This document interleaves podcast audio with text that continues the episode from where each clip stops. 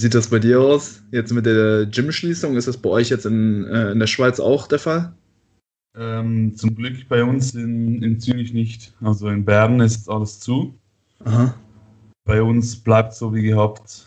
Ähm, einfach halt Maske im Eingangsbereich etc. Aber nicht mal Maske beim Trainieren. Also. Hey, sehr, sehr cool. Wäre eigentlich easy. Ähm, aber ja, kann sich schnell ändern. Ja, mhm. in Bern ist alles zu für zwei bis vier Wochen. Mhm. Und ja, jetzt die Maßnahmen, die sie jetzt gemacht haben, gestern, äh, vorgestern, die sie neu beschlossen haben, wenn die nicht schnell genug äh, Wirkung zeigen, dann wird es wahrscheinlich auch wieder geschlossen werden. Aber ähm, naja, ich habe immerhin noch das Equipment vom ja. Ja, ja. Ich bin auch ähm, gut ausgestattet soweit. Ja. Habe jetzt noch mal ein bisschen was nachgerüstet jetzt für den zweiten Lockdown, aber ja, das passt schon soweit. Also allein mit einer Langhantel und einer, einer Bank kann man ja schon so viel eigentlich machen. Also es sollte so, eigentlich ganz gut funktionieren. Bei euch jetzt wieder zu, oder wie? Wie bitte? Euch wieder zu. Ab Montag, genau. Also noch zwei Tage jetzt on, off und dann, ähm, ja, ab Montag die Gyms dann wieder geschlossen. Weiß jetzt nicht wie lange. Also man mhm. munkelt so einen Monat, aber weiß ja, wie das ist. Wahrscheinlich wird es dann nochmal ja. so ein bisschen verlängert. Also ich schätze mal für den Rest des Jahres ist erstmal dicht. Scheiße. oh ja. Ja, wie gesagt, mit, mit, ein bisschen Equipment ist es eigentlich halb so wild. Wie, äh, wie, hast du, wie hast du das gemacht beim ersten Lockdown? Was hast, was hast du dir alles geholt? Ich habe mir geholt einen Rack, ähm, einen Power Rack. Mhm. Und dann habe ich äh, eine Langhantel bis, mit Gewicht bis, ich glaube, 190 oder so. 180. Nice. Ähm, dann Kurzhanteln bis irgendwie 35, aber also bis 35, ich kann es ja also immer zusammenschrauben, ist halt scheiße. Ja. Yeah. Also es ist fucking mühsam, aber mhm. ähm, immerhin. Eine Bank. Ähm, und dann habe ich noch mit so Kletterequipment, kann ich dir auch empfehlen, ähm, noch so einen Kabelzug gebastelt. Ah, ja. Stimmt, ja. so ein Kabelzug ist easy, ne? Das ist auch gar nicht so teuer, wenn man den bei Amazon holt, irgendwie 50 Euro oder so. Und ja, hat man dann so einen Pin am, unten und dann kannst du da die Plates dann drauf äh, packen. Also ja, ist auf jeden Fall eine ganz nice Sache. Ja, für, für alle Zuhörer, die ähm, jetzt eingeschaltet haben, die hören das wahrscheinlich erst jetzt in, ähm, in zwei Wochen. Ich hatte vor, die, die, die Episode am, äh, am 15. Oktober äh, Quatsch, warte mal, wo sind wir jetzt gerade? Ähm, ne, 15. November natürlich äh, zu releasen, also sind wir da schon äh, mitten jetzt äh, ja, im Lockdown. Also denke ich, ja, dass wir das Thema jetzt heute eigentlich nicht so krass in Fokus nehmen müssten. Ich meine, ja, beim ersten Lockdown hat man da ja auch schon, sag ich mal, sehr, sehr guten Input bekommen. Grundsätzlich ändert sich ja auch von der Trainingsherangehensweise eigentlich nicht viel. So, ich meine, die, die Prinzipien, die ja für Hypertrophie bestehen, die gelten auch weiterhin. Wir müssen halt schauen, dass wir jeden Arbeitssatz irgendwie möglichst nah ans lokale Versagen irgendwie bringen. Und jetzt muss man halt hier und da halt so ein bisschen kreativer werden, aber es gibt ja immer noch sehr, sehr viele Möglichkeiten. Ich weiß nicht, hast du da jetzt gerade noch so ein paar Quick-Tipps auf der Hand, so wie man das vielleicht so ein bisschen ähm, leichter hinbekommt, so den Muskel so ein bisschen auszutrainieren, wenn man zum Beispiel vielleicht nicht so viel Widerstand hat, mit dem man äh, hantieren kann? Mm, ähm, jetzt gerade aus. Nee, nicht so wirklich, weil ich habe genug, genug Widerstand. Ich muss das yeah, gar nicht so austesten. Uh. Ähm, aber ähm, ja, ich denke schon halt mit so Cluster-Sätzen oder so könnte das auf jeden Fall gut funktionieren. Ähm, da wirklich auch äh, einen guten Reiz zu setzen. Mhm. Wie gesagt, Intensitätstechniken machen in diesem Fall auf jeden Fall sehr viel Sinn. Ähm, ja, und auch so equipment-technisch eben, was ich auch noch empfehlen kann, das heißt, so kleine Dinge, irgendwie besorgt ihr irgendwie so ein paar ähm, Bachsteine oder sowas in der Art. Und dann kannst du schon relativ gut, wenn du gescheit irgendwie platzierst und dass es stabil bleibt, dann kannst du gut äh, Waden trainieren zum Beispiel. Ähm, oder auch wenn du es genügend hoch machst, einen Gürtel hast, einfach so einen Gewichtsgürtel, oder bei Dips verwendest, kannst auch noch irgendwie Belt, Belt Squats improvisieren. Ja. Auch eine gute Idee. Ähm, wir haben so ein kleines Ding und neben habe ich gesagt, ich habe meinen Kabelzug nicht mal, sieh mal richtige Kabelzug, ich habe einfach so, ja. so Kletterseile und Aha. so eine Umlenkrolle Ja. Damit kommst du schon extrem weit. Also ich meine, ja. kannst dann einfach ähm, beim Kletterseil machst du eine Schlaufe drum, bindest das Gewicht, also halt die, die Scheibe rein. Und ja, so geht es auch recht gut, muss ich sagen. Und sehr günstig und wahrscheinlich auch nicht ausverkauft. Weil im Gegensatz zu den ganzen Gym-Equipments, die waren Stimmt. wo ich jetzt das Ganze bestellt habe, alles kürzeste Zeit ausverkauft. Ich habe wirklich mit Mühe und Not noch das Zeug zusammen kaufen können, wo ich schon ziemlich früh dran war eigentlich. Ähm, aber eben so Kletterequipment, so Umlegrolle, ist eigentlich easy. Sollte mhm. eigentlich, denke ich mal, ähm, schon noch gut bestellbar sein momentan. Also das ist so ein Geheimtipp, vielleicht ein bisschen. Und ähm, ja. Mega nice. Ja, das, ich glaube, da kommen echt die wenigsten drauf. Und ja, wie du ja. sagst, das denke ich auch noch zu einem guten Preis zu haben. Ich glaube, die ganzen ja, Online-Fitness-Equipment-Händler, die fahren jetzt auch die Preise so ein bisschen hoch. Die wissen natürlich, äh, dass ja. sie jetzt ein gewisses Monopol eben auch haben. Genau. Und da muss man natürlich dann auch ja, ein bisschen mehr blechen, aber so ein Kabelzug ähm, sich selbst zu bauen, ist echt eine, eine sehr, sehr geile Idee. Mega, Janis. Ähm, ja, war schon mal ein cooles Intro. Ähm, du hattest ja jetzt in den letzten ja, Monaten sehr, sehr viel zu tun. Du hast dein Medizinstudium soweit abgeschlossen, wie ich das mitbekommen habe. Du hast jetzt das Ergebnis noch nicht, aber ich denke, man kann dir hier. Hast du es? Ja, ich habe es verstanden, ja. Hey, Gratulation, Mann. Richtig geil. Sehr, sehr nice. Und ja, hat es ja auch, äh, hatten ja im Vorfeld auch schon ein bisschen kommuniziert gehabt, hast auch gesagt, dass es ähm, ja enorm viel Aufwand für dich war. Ähm, du hast jetzt auch dein erstes Paper publiziert. Das hattest du mir im Vorfeld schon geschickt. Ich habe es nicht komplett durchgelesen, aber ja, zumindest mal den Abstract und so über, ja. überflogen. Und äh, ja, ist auf jeden Fall sehr, sehr interessant. Da können wir mh, hm, im weiteren Verlauf der Unterhaltung auch gerne nochmal drauf zurückkommen. Ähm, wie war das ähm, jetzt so während der ja, Prüfungszeit äh, für dich? Musste da das Training äh, vielleicht auch so ein bisschen eine untergeordnete Rolle für dich einnehmen? Ähm, ja, auf jeden Fall. Also sagen wir, ich habe anfangs habe ich einfach so trainiert, als wäre nichts. Also ähm, mit der Zeit wurde dann das Stresslevel so hoch, dass ich einfach schon bereits nach zweieinhalb, drei Wochen ähm, ja halt dann schon zum Overreaching war. Also wirklich äh, absurd schnell. Mhm. Weil der Generation ist einfach nicht, nicht mehr dieselbe. Also der Schlaf war auch nicht mehr so gut und der Stresslevel die ganze Zeit hilft halt überhaupt nicht. Ähm, habe dann das Volumen reduziert ähm, und hier und da ein paar Rest-Days mehr eingebaut. War auf jeden Fall ähm, eine gute, gute Idee eigentlich schlussendlich, weil ich musste so machen. Ich meine, kannst du nicht irgendwie so mit einem Volumen trainieren, wo du eh noch zwei Wochen wieder reloaden musst, sag ich mal. Mhm. Ähm, hat keinen Sinn.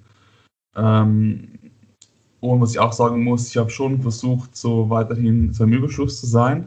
Ähm, das Ding war, mein Gewicht ging kontinuierlich nach oben, habe aber gemerkt, dass ich wahrscheinlich die komplette Zeit monatelang auf Maintenance war und das alles nur Stressgewicht war, weil äh, nach der Prüfung innerhalb von ein paar Tagen droppte das Gewicht ähm, wieder auf das Gewicht runter, als ich vor dieser Phase überhaupt hatte.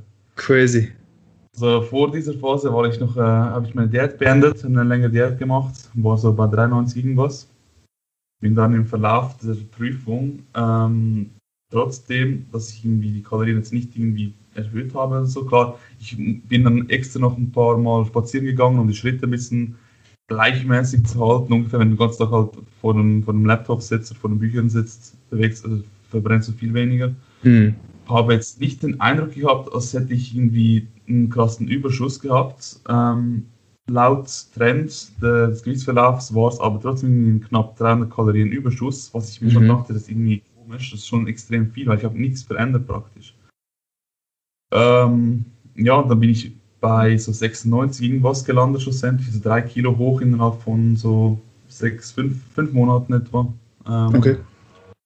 Und daneben ein paar Tage nach der Prüfung war ich wieder bei 93 irgendwas. wow. das war das, war, das ist nachgeblieben. Also weißt du, es ist irgendwie so gewesen, dass ich irgendwie dann nach der Prüfung zu wenig gegessen habe oder irgendwie keine Ahnung was gemacht habe. Es, es war einfach, kaum kam der Stresslevel weg, war das Gewicht auch wieder unten. Und ich kenne es bei mir auch von der Wettkampfdiät da bin ich auch jemand, der extrem viel Wasser zieht, wenn das Defizit hoch ist, zu viel Stress. Ich habe das schon extrem viele Male bei mir so gehabt. Auch dann machst du einen Diet Break oder einen Deload mit Diet Break oder nur schon ein paar Refeed-Tage, wo wo du dich ein bisschen wieder entspannen kannst. Und dann droppt das Gewicht bei mir regelmäßig. Eigentlich, mhm. ja, ja, ist ein bisschen schade, weil ich halt monatelang ähm, da eigentlich wirklich auf Maintenance war. Ich habe auch nicht das Gefühl, dass sich in den Monaten wirklich großartig was sich getan hat. Mhm. Also auch vom, von Kraft, der Kraftprogression ging da eigentlich nicht so viel. Ähm, bisschen was, optisch wenig, in gewissen Muskelgruppen ein bisschen was, in gewissen gar nichts eigentlich. Ähm, umfangstechnisch hat sich das auch dann bestätigt, da ging auch praktisch nichts. Mhm. Ja. Sehr, sehr interessant. Also so, so, ein, so eine Case Study habe ich jetzt auch noch, noch, noch nicht gehört tatsächlich. Mhm. Ähm, aber ja, äh, auf jeden Fall eine sehr, sehr interessante ja, Erkenntnis in der Hinsicht. Ähm, ja, was ich, was ich auch ähm, interessant fand, ist, dass ja, du da doch dann sehr, sehr schnell eben auch die, die Auswirkungen vom Lernstress, sage ich mal, gemerkt hast. Oft glaube ich, dass ja viele Athleten auch, sage ich mal so, Stress abseits vom Training nicht so ganz an sich heranlassen äh, wollen und dass man, sage ich mal so, die Arten von Stress immer so ein bisschen versucht zu separieren, dass man dann mhm. sagt so, hey ja, ich habe jetzt vielleicht gerade mehr im Job äh, oder im äh, in, dem, in der Schule, in der Uni oder so zu tun, aber das beeinflusst mich ja nicht direkt physiologisch. Also es ist ja nicht ein direkter physiologischer Stress, sondern vielmehr auch irgendwo psychologischer Stress. Aber wir wissen natürlich, äh, ja, wir, wir können das Ganze nicht nur von äh, psychologischer ähm, Seite betrachten, sondern die Psychologie macht da natürlich auch immer ein, ja, einen sehr, sehr großen Teil aus. Und wenn der psychologische Stress da auch ähm, höher ist, dann wird das wiederum auch ja, Auswirkungen auf den äh, ja, physiologischen Stress zwangsläufig haben. Und ich meine, du hast es am eigenen Leib gemerkt und ich kann das auch wirklich nur so ähm, unterschreiben. Also ich merke das zum Beispiel auch immer, wenn ich halt wirklich ähm, jobtechnisch sehr, sehr viel zu tun habe, dass es ja, sich natürlich in erster Linie erstmal auf die Psyche auswirkt und dann äh, weitergehend natürlich auch irgendwo auf die Physiologie. Also ich glaube, ja, man muss halt wirklich immer so diesen Gesamtstress, der auf einen wirkt, so betrachten und dann nicht irgendwie so, ja, in Schubladen denken und dann, ich sag mal, diesen Trainingsstress nur in Isolation sehen, sondern ja, ist schon, ja, schon ganz witzig. Schlussendlich, ob du jetzt eine Cortisol-Spiegelerhöhung hast um 200 Prozent, durchs Training, durch zu viel Training, zu viel Aktivität oder durch halt Stress sonst, ja, spielt dann schlussendlich nicht so eine große Rolle hm. für den Körper. Also klar, wenn du halt den Stress durch das Training, die Aktivität hast, hast du halt noch irgendwelche, ähm, halt, sagen wir mal, Muskelschäden etc., die repariert werden müssen, klar. Ist schon noch ein bisschen was anderes vielleicht, aber trotzdem, also diese Stressauswirkungen sonst, auch wenn der Schlaf scheiße wird, also wenn du nicht mehr gut schläfst, weil du gestresst bist, aufgrund von Prüfungen, Arbeit etc., ja, ist dann nicht optimal für eine Generation. Du könntest auch mhm. halt, wenn du keinen Stress hast, einfach ein paar Stunden weniger schlafen, kommt dann etwas gleicher raus. Also, dass das nicht optimal ist, auch wieder irgendwie logisch. Mhm. Aber eben da wirklich äh, dazu groß zu separieren, ist natürlich nicht ähm, ja, sinnvoll, denke ich. Also macht null Sinn für mich, aber was ich auch sagen muss, es, es braucht, ich habe auch erstaunlich spät erst daran gedacht, dass ich vielleicht mein Training ein bisschen anpassen muss. Mhm. Weil ich dachte so, ja, easy, ich esse ja genug, ähm, muss nicht früh aufstehen. Äh, ja, was kann da schon groß jetzt ähm, Problem sein, ne? Mhm. Aber ja, und dann trainierst du zweieinhalb Wochen und plötzlich bist du im Overeating, denkst du, fuck, ja. das kann nicht sein, Mann. Ja. Ja. Wie ähm, hast du das gemerkt? Ähm, Overreaching ist ja jetzt in der Sportwissenschaft so definiert, dass du einen Abfall deiner Performance eben erfährst und ja, das halt eben auch über mehrere Einheiten. Also das wäre jetzt zum Beispiel nicht einfach nur so mal ein schlechter Tag, sondern du bist halt einfach generell in einem Zustand, wo ja die Regenerationskapazitäten deiner Muskelpartie oder deines Körpers einfach wirklich überschritten werden. Ähm, war das also bei dir auch wirklich so der Fall, dass äh, die Lifts durchweg abgefallen sind oder war das vielleicht auch nur in ein paar in ein paar Muskelgruppen oder auch in nur in ein paar Übungen der Fall, dass du das äh, gemerkt hast? Ja, also richtig abgefallen sind sie schon nicht im Sinne von, dass ich irgendwie mehr Gewicht nehmen musste so, oder so. Aber was ich halt gemerkt habe, ist, dass ich ähm, zum Teil, der Muskelkater hat viel länger gedauert. Also ich hatte teils Trainings, wo ich ins Training ging mit schon Muskelkater von der Muskelgruppe, die ich jetzt trainieren würde, ähm, was vorhin eher halt nicht der Fall war. Mhm. Plus auch, dass ich halt die Raps ähm, nicht mehr steigern konnte und in gewissen Übungen teils dann für die gleichen Raps eine, eine leicht höhere RP sogar hatte. Mhm. Ähm, also insofern ist es schon so ein gewisser Leistungsabfall, also aber eher subtil. Also ich konnte meine Leistung einfach nicht mehr steigern mhm. und je nach Tag war es teils in gewissen Übungen sogar ein bisschen geringer. Also das war eigentlich schlussendlich der, der Punkt. Plus ich habe mich halt selbst ähm, so systemisch komplett kaputt gefühlt, immer müde, ähm, keine Motivation, null Bock mehr aufs Training, wirklich null. Wirklich keine Lust mehr, irgendwie mich da noch irgendwie zu quälen oder so. Ähm, ja, Schlaf wurde auch schlechter etc. Also solche Dinge habe ich einfach gemerkt, ja. Also mhm. jetzt nicht mal mit der Leistung, die, die war schon dann auch der ausschlaggebende Punkt, wieso ich überhaupt darüber nachgedacht habe weil keine Motivation, klar, wenn du irgendwie so eine Stunde lang gelernt hast, hast du vielleicht keinen Bock, dich nochmal irgendwie da konzentrieren zu müssen für ein, zwei Stunden. Das könntest du auch so irgendwie noch äh, irgendwie begründen oder irgendwie schlechter Schlaf und bla bla, könnte auch, auch prüfungsassoziiert sein und nicht unbedingt mit Overreaching was zu tun haben, aber schlussendlich, als dann die Leistung einfach nicht mehr hochging und dann in einigen Trainingseinheiten sogar in gewissen Übungen vielleicht leicht tiefer war, mhm. oder sich zumindest das Ganze sagen wir jetzt mal, wenn ich irgendwo eine RP 9 bis 10 hatte, in der nächsten Woche auch wieder 9 bis 10 hatte, äh, hat sich das trotzdem dann schwerer angefühlt, auch wenn ich schlussendlich dann etwa das Gleiche geschafft hätte. Also einfach diese, mhm.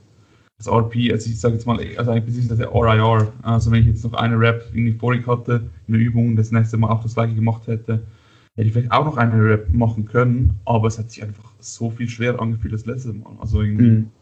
ja, ich musste da schon vorher quasi ein bisschen grinden, wo ich wo es vorhin einfach wie abgestellt hat. So, machst du eine Rap, geht noch gut, geht noch gut und zack, war es weg. Oder? Ja, ja. Ja, so habe ich es ein bisschen gemerkt, schlussendlich. Ähm, ja. Ja, auch hier wieder viele, viele Faktoren aus verschiedensten Bereichen eben. Also sowohl Trainingsperformance hat ein bisschen gelitten, aber eben auch einfach ähm, ja das, ähm, das Gefühl, vielleicht auch, auch, auch, der, auch der Spaßfaktor beim Training. Ne? Das ist ja meistens selten so, dass wir ein Overreaching jetzt alleine auf einen Faktor zurückführen können, sondern es sind halt dann immer mehr, sag ich mal, so Symptome aus vielerlei äh, Bereichen. Wie hast du es dann gemacht? Bist du hingegangen, hast dann ähm, direkt gedeloadet nach diesen zwei, drei Wochen, wo du gemerkt hast, okay, der Trainingsstress, der passt gerade nicht für die regenerativen Kapazitäten? Oder bist du hingegangen und hast dann äh, da das, das Volumen reduziert? Oder wolltest du erstmal reinen Tisch machen, deloaden und dann den Trainingsstress für den nächsten Zyklus anpassen? Also, was mir auch noch, ähm, bevor ich diese Frage beantworte, was mir auch noch einfällt, sonst vergesse ich es noch, der Pump war mir auch mm. weg.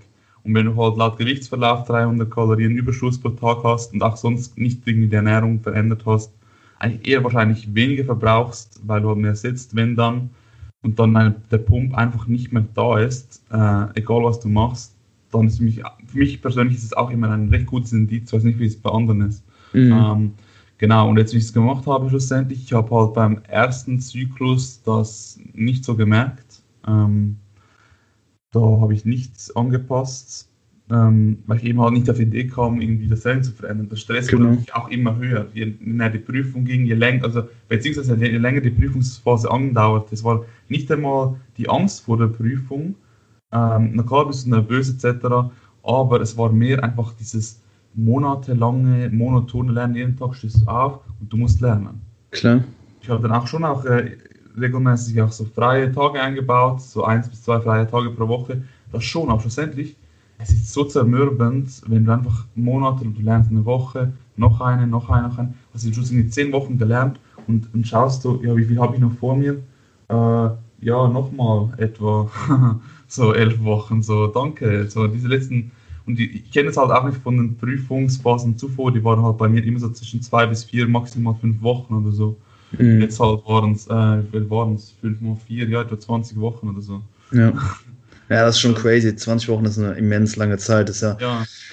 Also da sieht man auch, sieht man halt auch nicht immer das, äh, das Licht am Ende des Tunnels. Ne? Vielleicht so dann bei Woche 15, Woche 16, so hast du das Ende langsam in sich. Das gibt dann natürlich auch nochmal so einen mentalen Boost, aber hey, so vor allem so die ersten Wochen, ähm, da, wenn du einfach noch siehst, was du alles noch vor dir hast, dann ist es natürlich da auch ja, relativ ernüchternd. Ne? Genau, und dann habe ich halt am Anfang ähm, ging es dann noch ähm, mit dem Ganzen. Ich habe halt angefangen zu lernen, was völlig ja, dämlich war, rückblickend. Ist mir auch nicht aufgefallen. Ich habe halt mit der gleichen, ähm, mit dem gleichen Pensum und Einstellung gelernt, wie wenn ich eine drei, drei Wochen Lernphase hätte. Also ich sage auch ganz ehrlich, den ersten Monat habe ich keinen einzigen Freitag gehabt. Ich habe jeden mhm. Tag gelernt. Also sieben Tage die Woche, den ganzen Monat. Was rückblickend ultra dämlich war. Also ich hätte lieber fünf Tage, nur irgendwie sogar vier, fünf Stunden gelernt äh, und komplett Wochenende immer frei.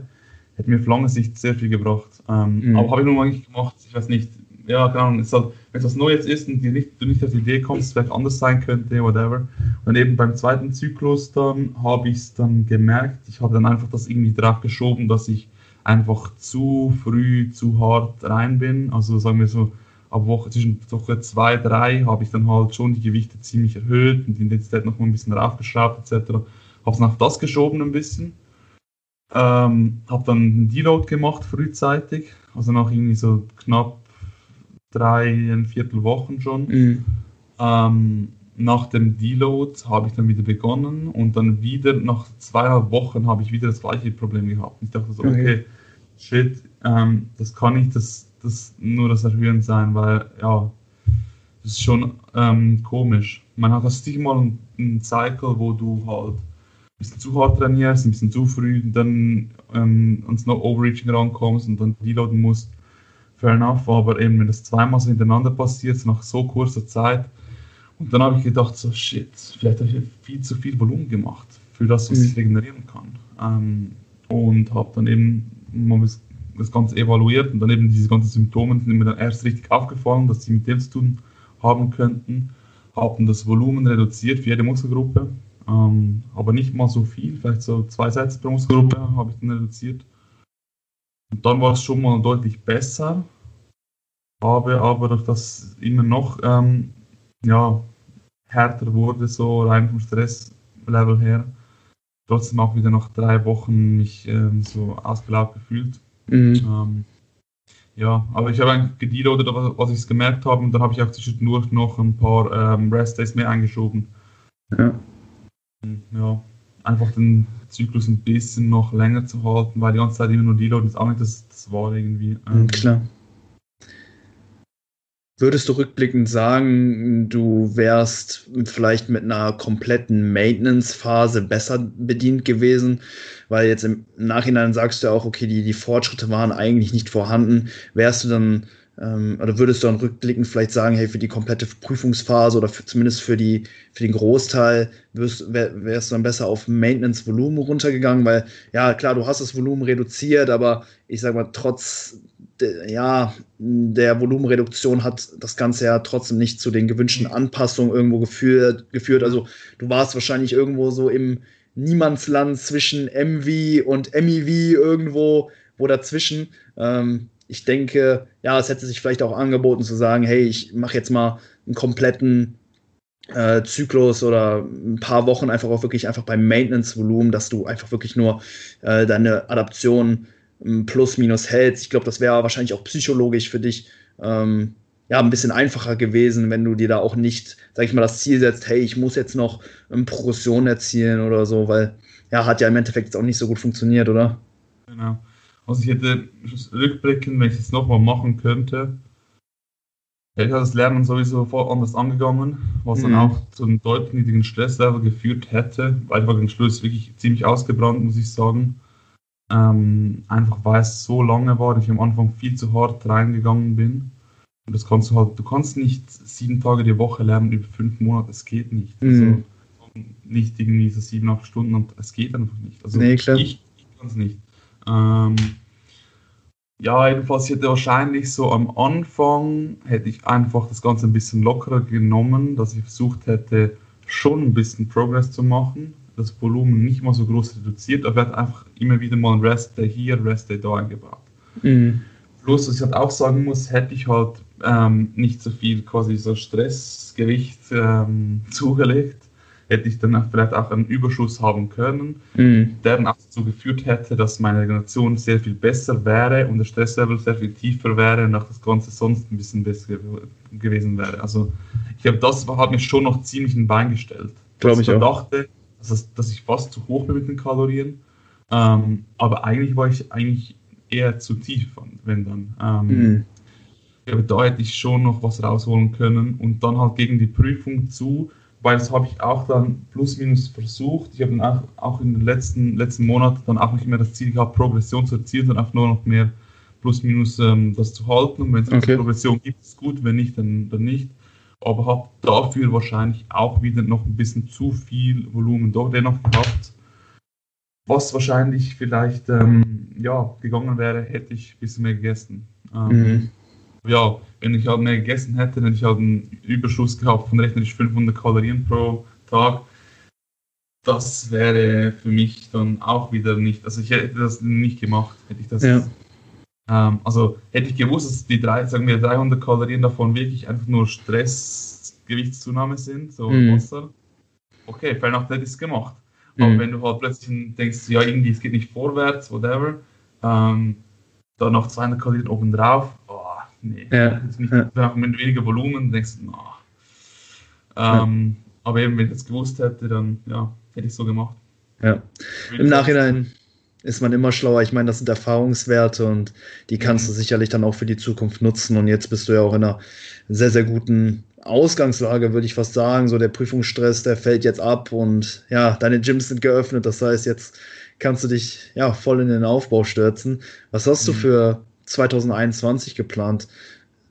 Vorwettkampf oder was, wie sieht also, das aus?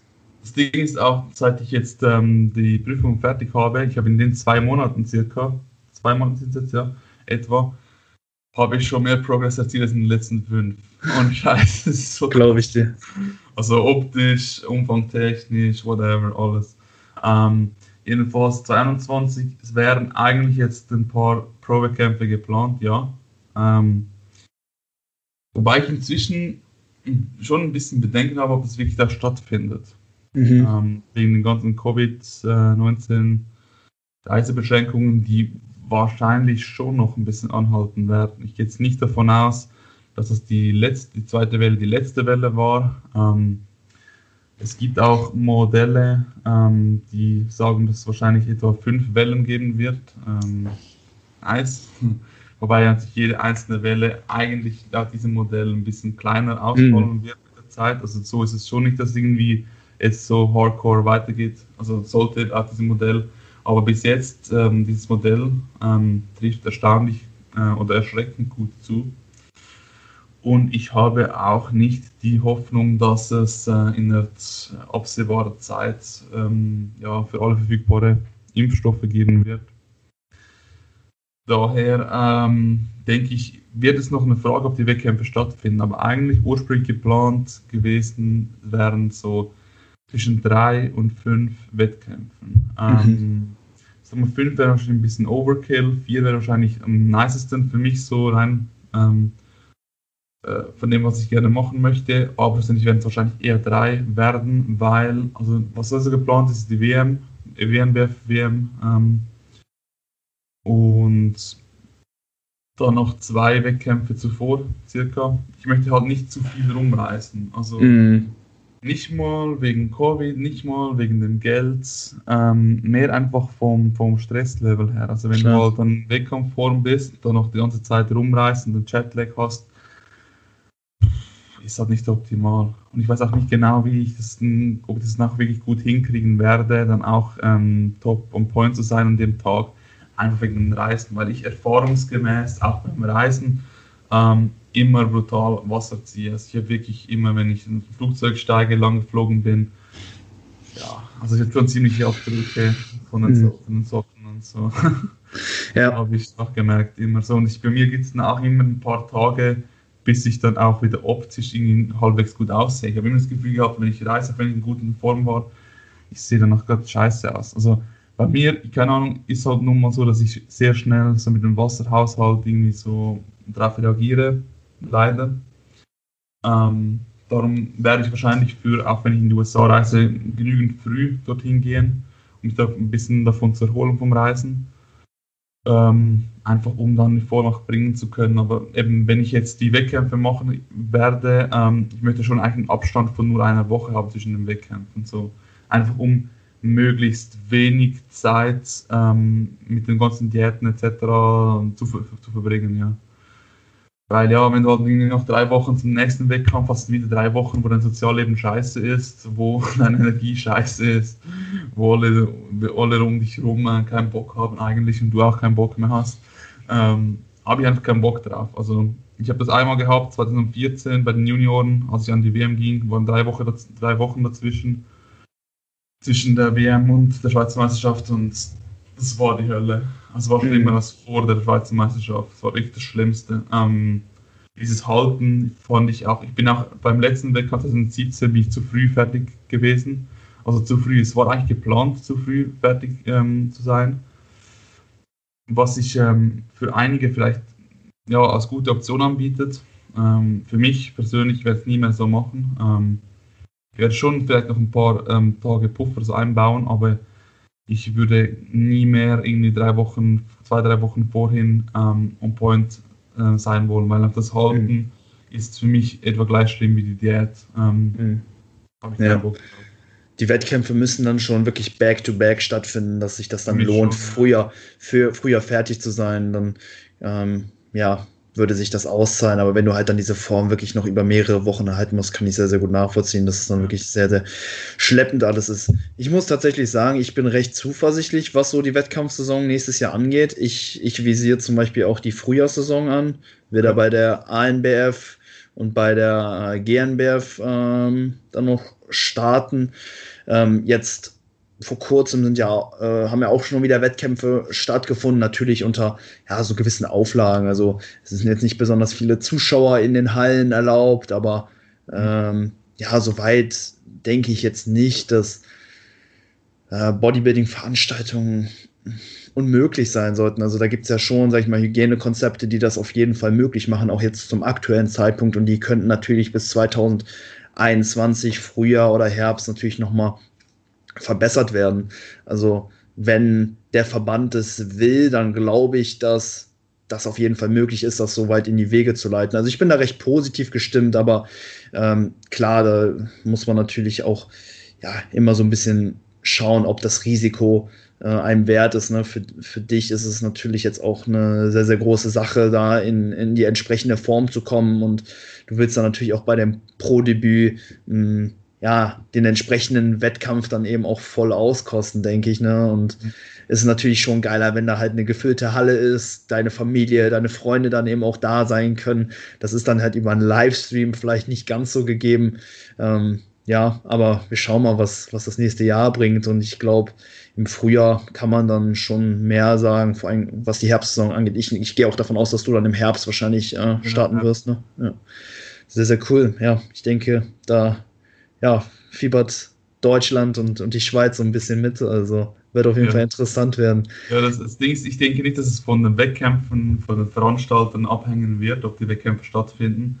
Ich denke einfach halt, wenn du halt internationale Wettkämpfe machst, wird es davon abhängen, wie gerade die Reisebeschränkungen sind, ob jetzt die Schweiz auf der Risikoliste von Land XY ist. Mm, davon ähm, wird es dann abhängen. Also deswegen glaube, wenn dann gerade keine Welle ist in den Ländern, in denen ich ja dann Wettkämpfe bestreiten werde und von dem Land, das ich komme, also der mhm. Schweiz, ähm, dann könnte es gut klappen. Aber eben momentan habe ich mich darauf eingestellt, dass es nicht 100% sicher ist. Ähm, und ich muss auch ehrlich sagen, jetzt so nach den Prüfungen und so, ich habe das ganze letzte Jahr auch immer wieder so, sag ich gehabt, Masterarbeit, dann Pathologieprüfung, dann bereits lernen wieder ähm, auf Staatsexamen etc. Das war so wirklich, ich hatte nie eine richtige Pause. Ich habe mm. jetzt schon, schon ziemlich lange ähm, frei, ähm, fühle mich aber noch nicht erholt irgendwie. Mm. Also jetzt vor ein paar Wochen konnte ich überhaupt nicht damit anfreunden, überhaupt wieder ein Projekt in,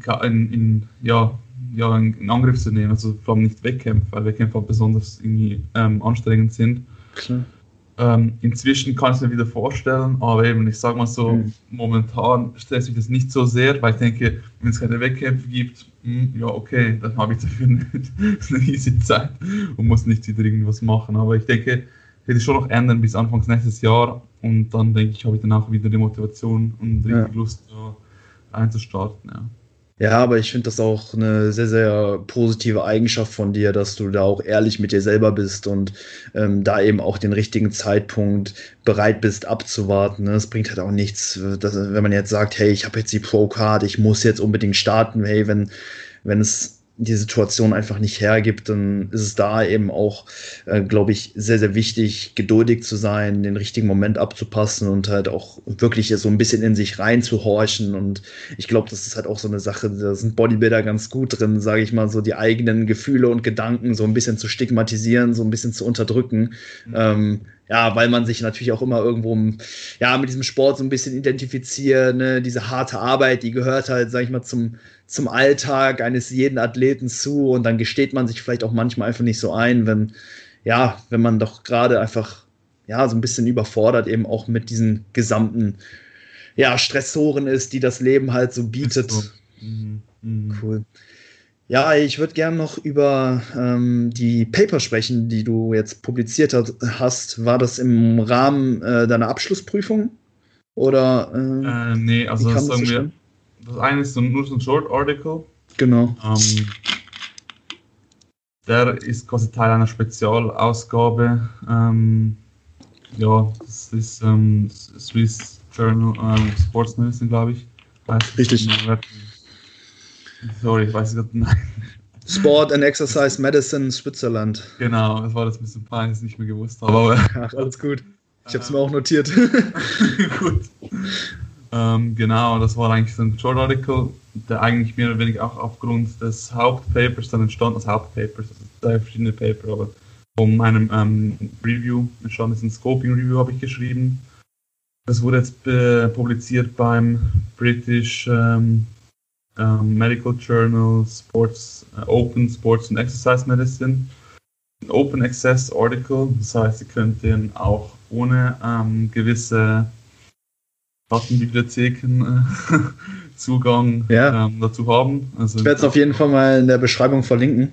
Genau, gerne. Ähm, das ist ein Artikel, also quasi ein, ein Review, ein Scoping Review, die geschrieben haben über das Thema ähm, gestörtes Essverhalten und Essstörungen bei männlichen äh, Eliteathleten. Und der Hintergrund ist eigentlich vor allem auch der, dass es bisher keinen Review in der Art gibt, das sich wirklich ähm, um dieses Thema kümmert, spezifisch für männliche Eliteathleten. Es gibt Reviews, die sich einfach für männliche Athleten ähm, quasi das, Thema ist. Und es gibt auch Reviews, wo es einfach über ähm, ja, nicht spezifisch männlich, männliche Athleten geht. Ähm, das gab es bisher noch nie und halt eben auch ähm, recht viel evident, dass es bei Männern, ähm, vor allem auch bei Eliteathleten, sich vielleicht bei gewissen Dingen anders verhält als bei männlichen Nicht-Eliteathleten und bei weiblichen Eliteathleten und Nicht-Eliteathleten. Schon mhm. Unterschiede. Sowohl ähm, in der Häufigkeit, ähm, also vom Vorkommen von gestörtem Essverhalten, als auch in vielleicht der Pathogenese, also sprich ähm, der Mechanismus, wie es überhaupt dazu kommt. Also so ein Kernpunkt ähm, wäre, dass bei ähm, Eliteathleten das vielleicht eben auch so abläuft, dass du eigentlich ursprünglich deine Leistung verbessern möchtest und dadurch dann auch ähm, deine Diät entsprechend anpasst, dein Training entsprechend anpasst, Gewicht abnimmst, weil bei den meisten Sportarten, sage ich mal, ähm, hast du den Vorteil, wenn du ein höheres Muskel zu Gewicht-Verhältnis ähm, hast, also sprich möglichst wenig Fett, möglichst viele Muskeln. Mhm. Ähm, wie viel Muskeln das jetzt ist, hängt natürlich von der Sportart ab, aber einfach weniger Gewicht ist bei den meisten äh, Sportarten halt ein Vorteil. Und das kann halt so auch möglicherweise dazu führen, dass die Leute sich dann ein bisschen darin verlieren. Sprich, dass sie dann einfach ähm, sehen, okay, wenn ich jetzt abnehme, so und so mache, dann habe ich ähm, eine Leistungssteigerung. Dann haben sie vielleicht irgendwie ein paar Misserfolge, verpassen die Qualifikation für XY, Olympische Spiele, whatever. Und denken sich halt, okay, was habe ich bisher gemacht, was, was mir am meisten geholfen hat, meine Leistung zu verbessern? Okay, Gewicht runter. Und dann nehmen sie noch weiter auf. Obwohl dieses, weil das Ding ist halt, klar, auch wenn du mit weniger Gewicht vielleicht einen Vorteil hättest, ähm, wenn deine Regeneration sich verschlechtert und sich das Ganze negativ auswirkt, auch psychisch ähm, und auch physiologischer ähm, Ebene, sage ich mal, so ähm, rein von der Proteinbiosynthese, bla bla, dann hast du halt wiederum einen Nachteil. Sprich, das Abnehmen hat wie so einen Punkt, wo es dann nicht mehr vorteilhaft für die, für die Leistung ist. Mhm. Und es kann halt sein, dass wenn du halt bisher ähm, diesen Erfolg, den du hattest, halt mit dem Abnehmen verknüpfst, dass du dann das halt wieder machst, obwohl du dann nicht erkennst, dass äh, das Abnehmen nicht weiter zu einer Leistungssteigerung führen wird, sondern zu einem Leistungsabfall. Beziehungsweise wenn du die, das Gewicht gehalten hättest, hättest du dich sogar steigen können und wenn du jetzt halt weiter abnimmst, kannst du es vielleicht gerade mal halten. Ähm, und so kann es halt sein, dass du vom, vom einen, vom sagen wir, gesunden Spektrum ähm, des, des ganzen Essverhaltens ähm, aufgrund des Sportes dann auch so einen negativen, äh, so einen pathologischen Bereich abdriftest, wo es dann halt krankhaft und äh, Nachteil für deine Gesundheit ist.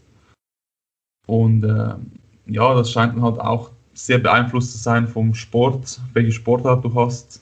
Gerade auch bei Sportarten, wo es ähm, wo die, die weight sensitive sind. Es gibt Sportarten zu einzelnen weight sensitive und nicht weight sensitive. Weight sensitive Sportarten wären zum Beispiel ja, divers, also sagen wir ähm, Skispringen ist weight sensitive. Ähm, Bodybuilding.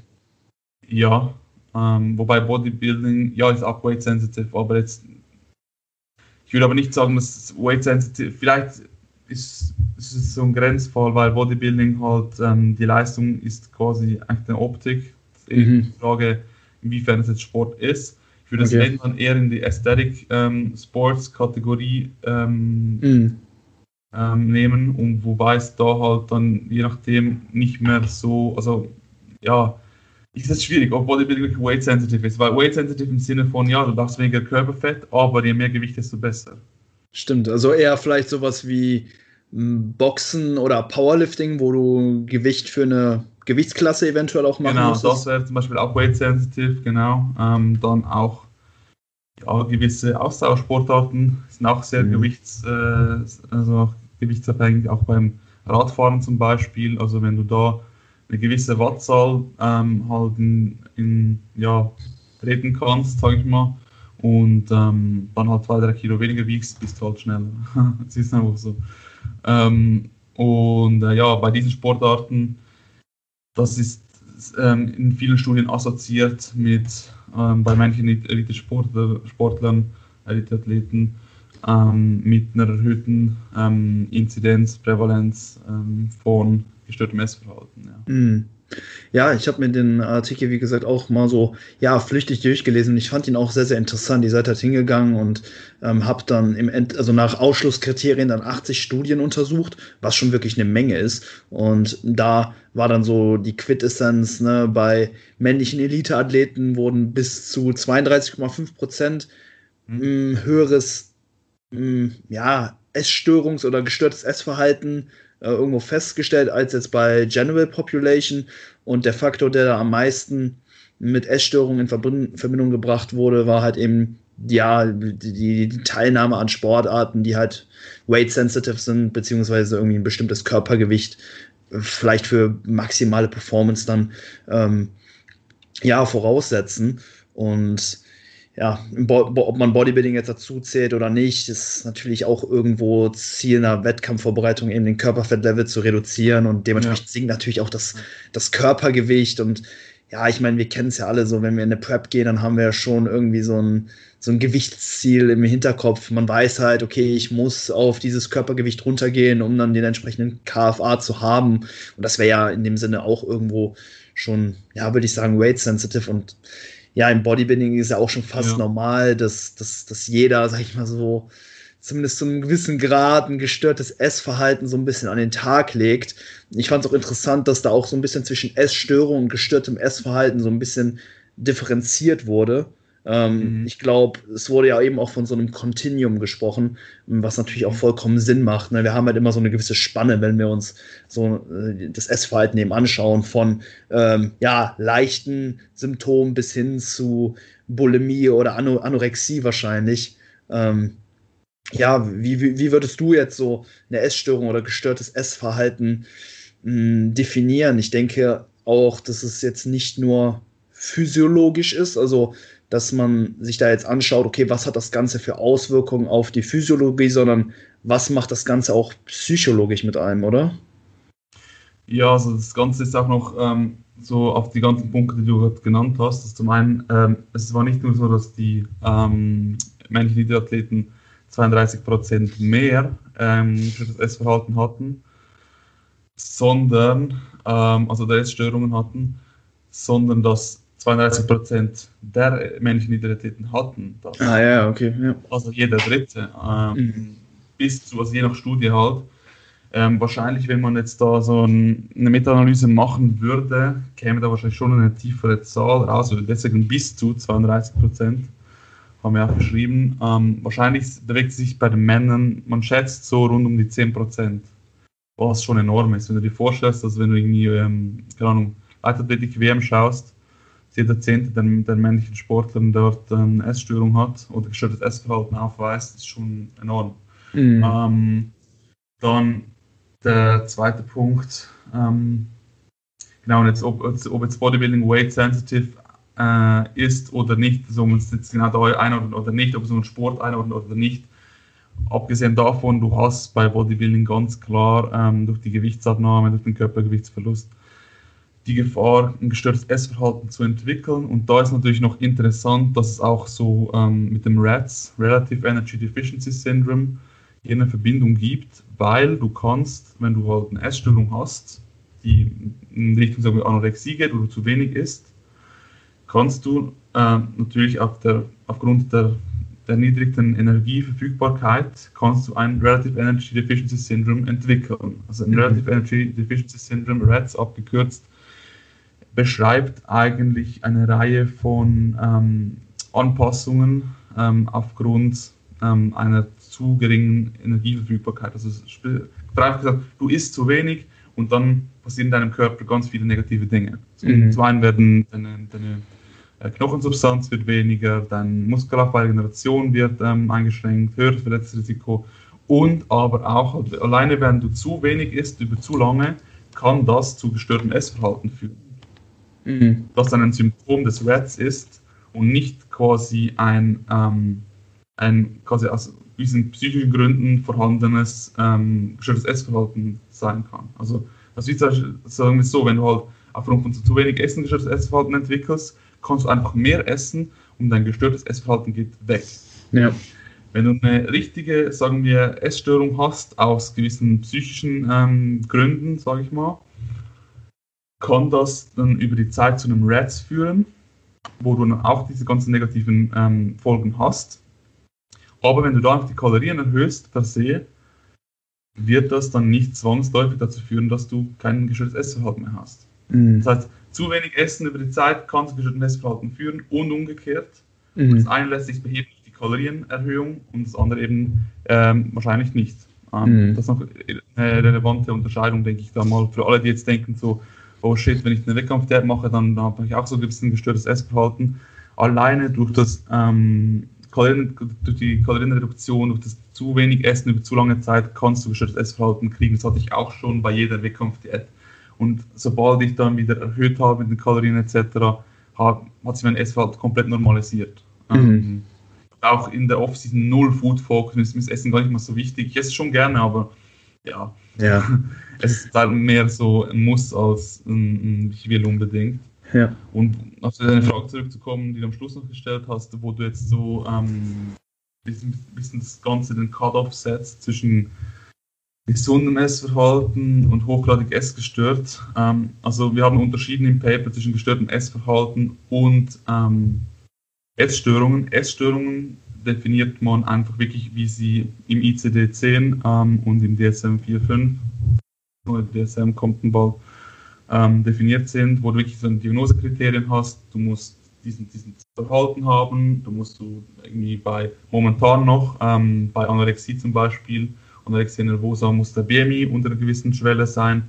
Was dann im neuen Klassifikationssystem anders sein wird, haben sie den BMI, BMI herausgestrichen, was auch Sinn macht, denke ich, weil wenn, wenn du 160 Kilo bist, aber dann ähm, eine Magersucht entwickelst, mhm. dauert es halt eine Zeit, bis du dann auf ähm, einem BMI von irgendwie keine Ahnung, 16 bist. Mhm. Also kommt doch dennoch ähm, komplett ähm, gestörtes Essverhalten aufweisen, dass alle Kriterien sonst erfüllt für eine Anorexie. Also dass es rausgestrichen wird, finde ich relativ sinnvoll. Ähm, also eben, wie gesagt, Essstörungen sind wirklich ja, genau definiert nach Klassifikationssystem ähm, mit diagnostischen Kriterien, die erfüllt sein müssen. Dann gestörtes Essverhalten ist halt alles, was dazwischen ist. Man mm. zum Teil auch subklinischen Essstörungen, wo du halt einen Großteil der würdest, aber eben nicht für eine Diagnose. Mhm. Und dann reden wir manchmal von subklinischen Ess, äh, äh, Essstörungen. Und dann gibt es auch noch gestörtes Essverhalten im Sinne von, dass du halt einzelne Symptome von gestörtem Essverhalten hast, das aber noch nicht so subklinisch Ess, subklinische Essstörung ist schon gar keine Essstörung. Und deswegen, und es wurde halt auch immer sehr uneinheitlich definiert. Ähm, und auch bei Athleten ist es halt auch ein bisschen mit Vorsicht zu genießen, wenn du bei Athleten halt schaust, ähm, ja, wenn die jetzt zum Beispiel, wenn du die fragst, ja, hättest du, was, was würdest du dir auslösen, wenn du jetzt plötzlich irgendwie fünf Kilo mehr auf der Waage hättest? Ähm, es kann sein, dass es nicht darum geht, dass sie irgendwie denken, scheiße, dann sehe ich ganz schlimm aus und ich bin nichts mehr wert oder so. Mhm. Sondern, oder sie denken, oh, ich bin dann so fett, whatever. Es kann einfach sein, wenn sie fünf Kilo mehr haben im Skispringen oder was auch immer, dass ihre Karriere zu Ende ist. Mhm. Und deswegen muss das Ganze halt ein bisschen ähm, spezifisch anschauen. Was man auch gemerkt hat, es gibt halt auch noch keinen ähm, spezifischen Fragebogen für Athleten, was das Essverhalten quasi ähm, evaluiert. Äh, bei männlichen Eliteathleten. Das ist in Arbeit. Es gibt jetzt ähm, bald dann wahrscheinlich auch noch Fragebögen, wo du das bei männlichen Eliteathleten spezifisch untersuchen kannst. Ähm, und der hat den Faden verloren. ähm, genau.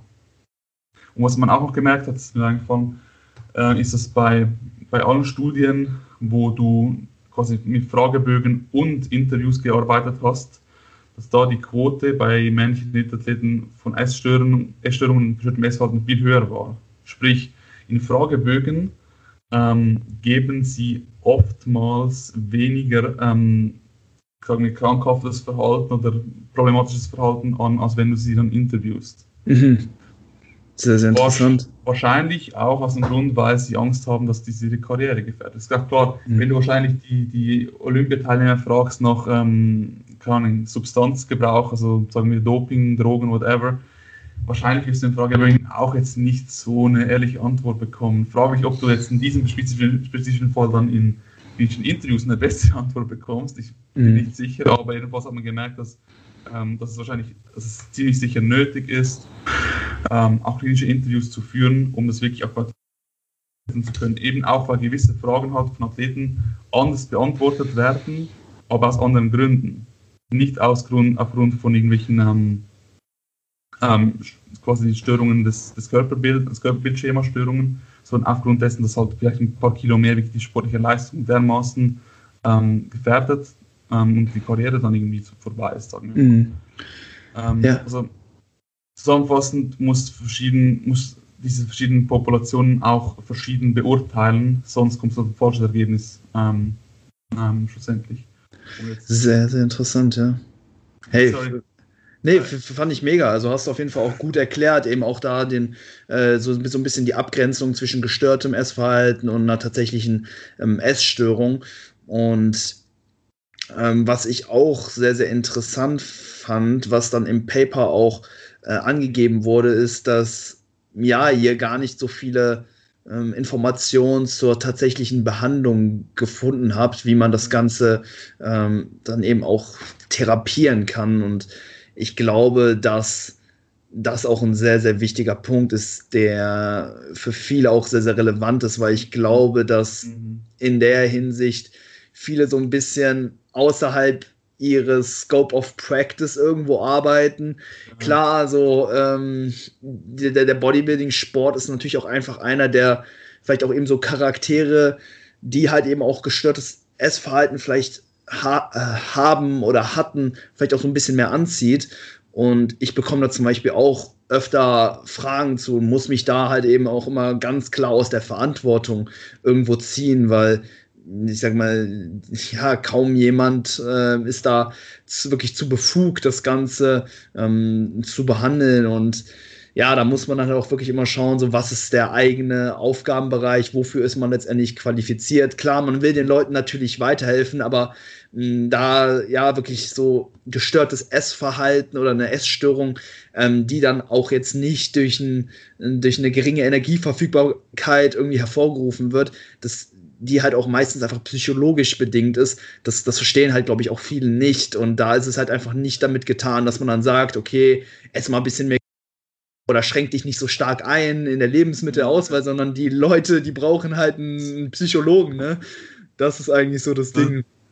Wenn du, also für alle Schweizer jetzt, die ähm, vielleicht auch Deutsche, wenn ihr nah an der Grenze wohnt, je nachdem, ähm, es gibt auch das relativ junges, ähm, junge Spezialisierung, sage ich mal, junges Gebiet der Medizin, die Sportpsychiatrie und Sportpsychotherapie, die sich unter anderem genau auch mit solchen Problematiken befasst, also Essstörungen bei Sportlern. Ähm, weil du halt eben bei Sportlern kannst du nicht einfach sagen, jetzt nimmst du einfach ein Kilo pro Dings zu, machst das, weil bei vielen wird es dann einfach dazu führen, dass die Karriere dann zu Ende ist. Da musst du ein bisschen differenzierter ähm, da vorgehen und auch vielleicht eben gewisse Dinge anschauen, wieso sie überhaupt zur Essstörung gekommen ist, hat das irgendwelche Gründe, ähm, die auch mit dem Sport zu tun haben. Ähm, mit dem ganzen Sportdruck, ähm, der, also Leistungsdruck durch die Sportart.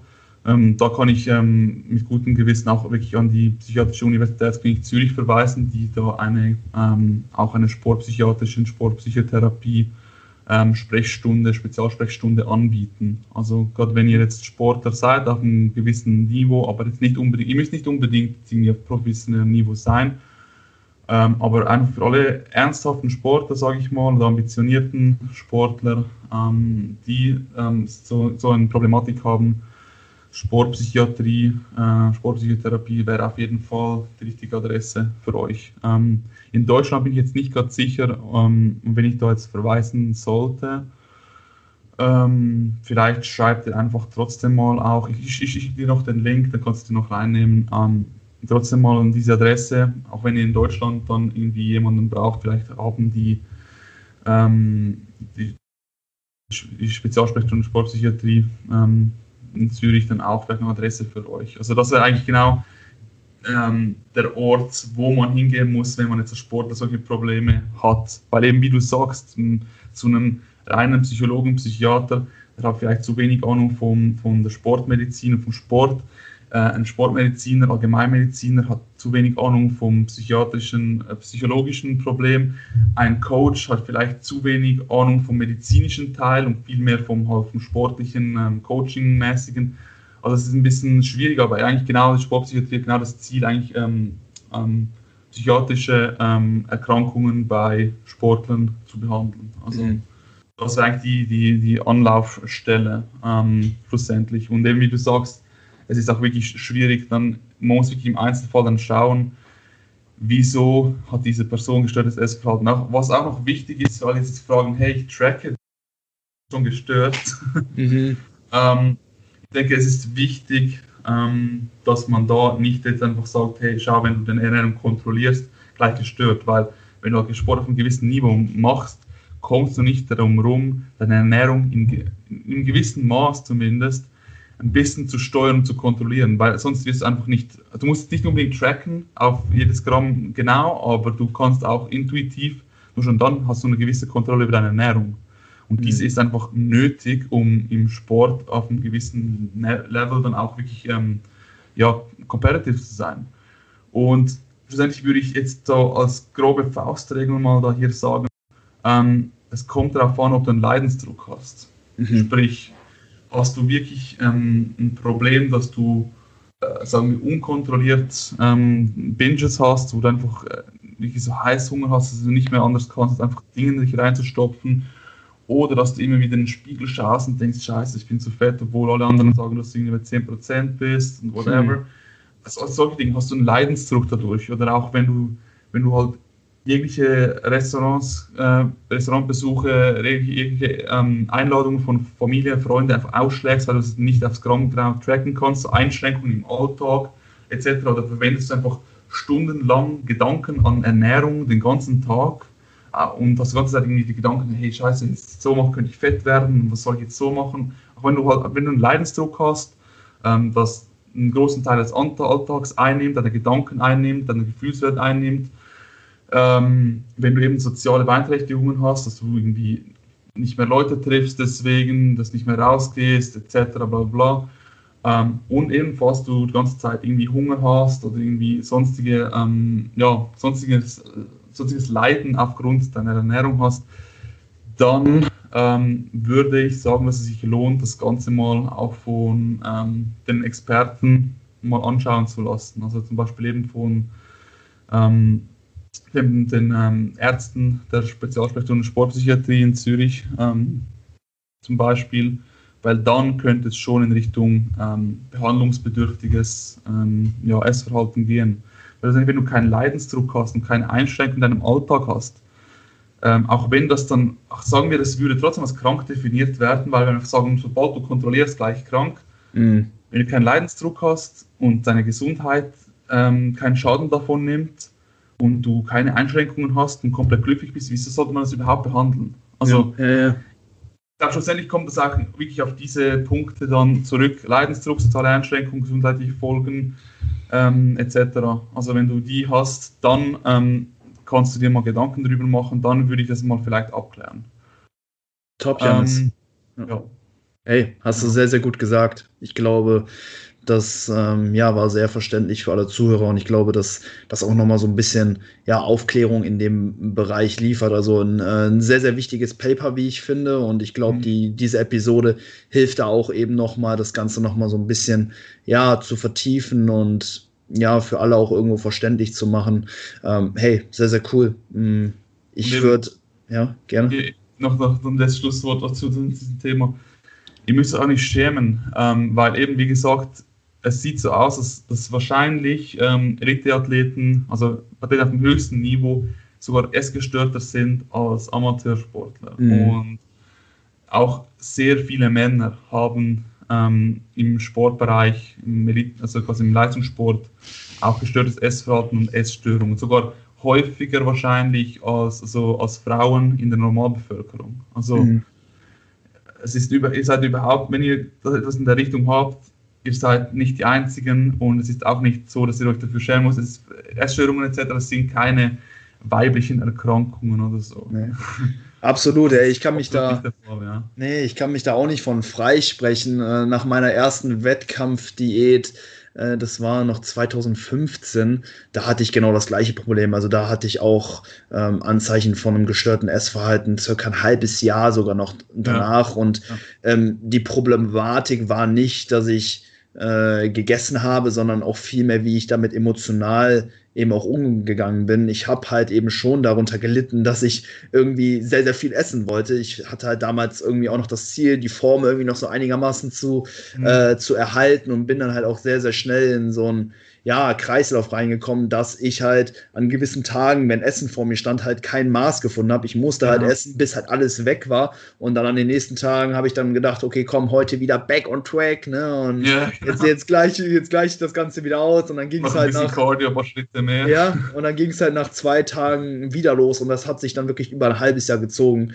Ähm, aber grundsätzlich, wenn ihr jetzt auch neu in dem vielleicht jetzt nach eurer ersten Diät, vielleicht noch nach eurer ersten Wettkampfdiät da äh, Anzeichen habt, dann äh, steckt da jetzt nicht direkt den Kopf in den Sand. Das wird in der Regel auch über die Zeit immer so ein bisschen besser, ne? wenn man halt beim Sport dabei bleibt. Ich kann halt sagen, so nach meiner Wettkampfdiät, dann drei Jahre später, 2018, hatte ich kaum Anzeichen. Also da hatte ich dann mal ein Wochenende, wo ich in einer anderen Stadt war, da habe ich dann gut gegessen so und dann war es das eigentlich auch. Und ähm, ich glaube, dass es so im Laufe der Zeit eben auch immer besser wird und ja, dass man da dann eben auch besser mit zurechtkommt. Also, ne, wie du gesagt hast, es ist jetzt nichts, wo man ähm, ja, dann irgendwie Schuldgefühle oder Minderwertigkeitskomplexe irgendwie aufbauen sollte. Das ist halt eben auch ein Teil des Sports und wie ich auch eben schon vorweggenommen habe, ist es auch wahrscheinlich im Bodybuilding recht normal, dass man ja vor allem nach so einer harten Wettkampfdiät, nach so systematischem Verhungern nicht mehr so ganz rund tickt, wenn es halt eben um Essen geht. Es wird halt, also so eine Prep, ne, die verändert halt einfach dein Verhältnis zu Essen halt einfach grundlegend. Das ist halt unabwendbar ja. so ein bisschen, ne? Wichtig ist ja nur, wenn du halt eben nur so ein gestörtes Essverhalten entwickelst, weil du halt einen Rats hast, weil du zu wenig gegessen hast, vereinfacht gesagt, dann wird es über die Zeit wieder einpendeln. Ich würde halt mir halt erst Sorgen machen, wenn du wirklich Monate nach der Wettkampfwert immer noch die gleichen Symptome hast. Das ist wenn du kurz vor dem Wettkampf dann langsam so gestörtes Essverhalten aufweist, vielleicht sogar mal einen Binge hast, hatte ich auch bei der letzten Wettkampf, vielleicht sogar zweimal, war für mich auch sehr ähm, psychisch belastend, ähm, eigentlich auch geschämt habe natürlich und ich habe es dann auch ausgeglichen am nächsten Tag, weniger gegessen, war auch nicht intelligent, weil wahrscheinlich kommt aus einem gewissen Grund auch zu solchen Binges, weil du halt zu wenig isst. Mhm. Vielleicht hättest du dann ein bisschen mehr essen sollen, bla bla. Aber ich sage mal so, solange es in einem gewissen Rahmen bleibt und auch wirklich nur kurzzeitig begrenzt ist, ihr müsst nicht gerade, wenn ihr das erste Anzeichen habt, nach einer Woche gleich, gleich ähm, jetzt einen Termin vereinbaren. Klar. Mhm. Aber wenn halt über eine längere Zeit und auch wenn quasi das ganze Wettkampf, Wettkampfding ein bisschen vorbei ist, ähm, immer noch habt oder auch in der Off-Season habt, dann würde ich mir vor allem auch Gedanken machen. Weil, wie gesagt, eben ein bisschen ähm, gestörtes Essverhalten, ein bisschen Körperschema, ähm, Störung ist kurz vor dem Wettkampf, glaube ich, ziemlich halt normal. Sollte halt, sollte nicht sein in der perfekten Welt, aber ist halt nun mal bei vielen so. Ähm, ja, ich denke, man sollte das nicht ähm, auf die leichte Schulter nehmen, gerade auch wenn du eine Frau bist und halt viele Wettkämpfe macht jedes Jahr dann können halt auch die Veränderungen, gerade auch beim Knochenstoffwechsel, dann auch irreversible Schäden mhm. verursachen. Also Knochensubstanzverlust, äh, der dann nicht mehr reversibel ist. Also gerade als, als Frau würde ich nochmal ein bisschen mehr aufpassen, dass wenn du deine Tage verlierst, dann, dann würde ich mir schon Gedanken machen, weil das, das solltest du nicht zu oft und nicht zu lange machen, weil das wird dann ziemlich schnell negativ aus und hat dann auch irreversible Schäden. Aber abgesehen davon, eben, macht euch nicht gleich verrückt, äh, nur weil ihr trackt, seid ihr jetzt nicht krank. Ähm, aber wenn ihr einen Leidensdruck habt und wenn es halt euch Probleme bereitet über eine längere Zeit, dann schämt euch nicht, geht, geht ähm, zu einem Spezialisten und dann bin ich sicher, dass bei den meisten das auch dann sich verbessern wird. Ja. Super. Hey, schönes Schlusswort, Janis. Vielen Dank schon mal für deine Zeit. Wir haben noch ein paar Fragen gestellt bekommen, aber ich würde sagen, die heben uns vielleicht dann für einen anderen Tag auf. Ähm, sind ja jetzt schon ja, über eine Stunde innen, deswegen würde ich sagen, ähm, ja, setzen wir jetzt hier den Cut und wenn du in Zukunft dann noch mal ein paar ähm, ja, ein bisschen Zeit eben auch frei hast und dich vielleicht auch noch ein bisschen von der Prüfungsphase erholt hast, dann könnten wir die Fragen ja dann nochmal aus, äh, aufgreifen. Vielen Dank auf jeden Fall an jeden, äh, der Fragen gestellt hat, aber ich glaube, ja, dass diese ähm, ja, dieses Thema, was wir gerade behandelt haben, doch äh, sehr, sehr relevant eben auch ist und das sich natürlich auch angeboten hat, weil du halt eben auch äh, jetzt vor kurzem dein erstes Paper publiziert hast. Ich werde das natürlich unten in, den, in der Beschreibung, wie gesagt, äh, verlinken. Ist da in Zukunft mehr geplant? Also willst du da jetzt vielleicht noch so ein bisschen tiefer eben auch in die Wissenschaft äh, eintauchen, da vielleicht noch mehr Publikationen rausbringen? Ja, da wird noch mehr folgen, ja. Ähm, also ich mache sowieso noch meine Doktorarbeit. Mhm. Die beginne ich schon bald. Ähm, Crazy. Das Thema, ich weiß nicht, ob ich es schon sagen darf, aber es geht auch, also es hat auch mit Leistungssport zu tun, äh, mentale, psychische Gesundheit, Leistungssporten. Ganz genau Details möchte ich da noch nicht ähm, dazu geben. Das äh, ja, wäre vielleicht nicht äh, optimal, aber jedenfalls, da wird was da wird, ich bin lieber ein bisschen vorsichtiger, weißt du. Klar, hey, alles Aber gut. da wird noch, da wird sowieso noch nur schon von der Doktorarbeit was dazu kommen. Und ich denke auch, weil mich das Thema interessiert, dass ich auch in Zukunft ähm, hoffentlich da auch in der Forschung ähm, weiterhin ein bisschen tätig sein darf. Ähm, was auch noch kommt, es kommt auch bald noch ähm, ein, ein, ein, Sachbuch, wo ich von ähm, ein, zwei Kapiteln ähm, Co-Autor bin, wo ich dann mitgeschrieben habe, ähm, dass ich dann auch noch sonst äh, ja, in, in, Instagram oder so noch ähm, dann äh, angeben werde, wo es einfach um Sport, es ist einfach ein Sportpsychiatrie-Buch, wo es um nicht nur gestörtes Essverhalten geht, sondern um alle möglichen Themen mhm. auch, ähm, mhm. unter anderem Kopfverletzungen, ADHS, Depression, Substanzmissbrauch, bla bla bla. Sehr interessant auf jeden Fall, da kommt auch noch was, also da kommt schon noch auf jeden Fall ein paar Dinge. Ich Mega werde cool. wahrscheinlich auch auf äh, Instagram mal so ein Linktree machen, wo ich dann mal die Dinge dann ja, ja. reinnehmen äh, findet, man, findet man das nicht so gut, ja. Aber eben das Paper Open Access könnt ihr euch anschauen, wenn es euch interessiert. Ja. Perfekt. Hey, da sind wir sehr, sehr gespannt. Auch, ja, was natürlich auch deine, ähm, ja, dein weiteres Vorgehen als Athlet eben auch angeht. 2021 wird sicherlich ein spannendes Jahr. Und ja, vielen Dank schon mal für deine Zeit, Janis. Ganz kurz noch zum Ende jeder Episode packen ja. wir immer einen Track auf unsere Spotify-Playlist, die heißt Hypertrophy Cast Playlist bei Spotify. Und hey, vielleicht hast du einen coolen Track für uns, den du in letzter Zeit irgendwie krass gefeiert hast. Oh, okay. Vielleicht auch was, was du beim Lernen gehört hast, was äh, ja, dir so ein bisschen hilft, dich zu fokussieren vielleicht oder, oder, oder beim Training, was auch immer. Irgendein Track. Irgendein Track. Okay, wait a second. Ich habe glaube einen, den ich immer wieder gehört habe beim Lernen und im Training. Ähm, Moment, Moment, ich hab's gleich, ich hab's gleich. Kein Stress. Ähm, ja, ich hab's. Ähm, Warte, ich muss schon schauen, ob es jetzt der Interpret ist, der so heißt, das weiß ich nicht. ähm, okay, Künstler anzeigen. Künstler heißt Frost. Okay. F-R-O-S-T. Yes. Und das Lied heißt Overtones. O-V-E-R-T-O-N-S. Okay, sehr cool. Bin gespannt. Äh, ich nehme von Gucci QZI, Guten Tag heißt der Track. Das ist halt ein richtig asoziales Ding.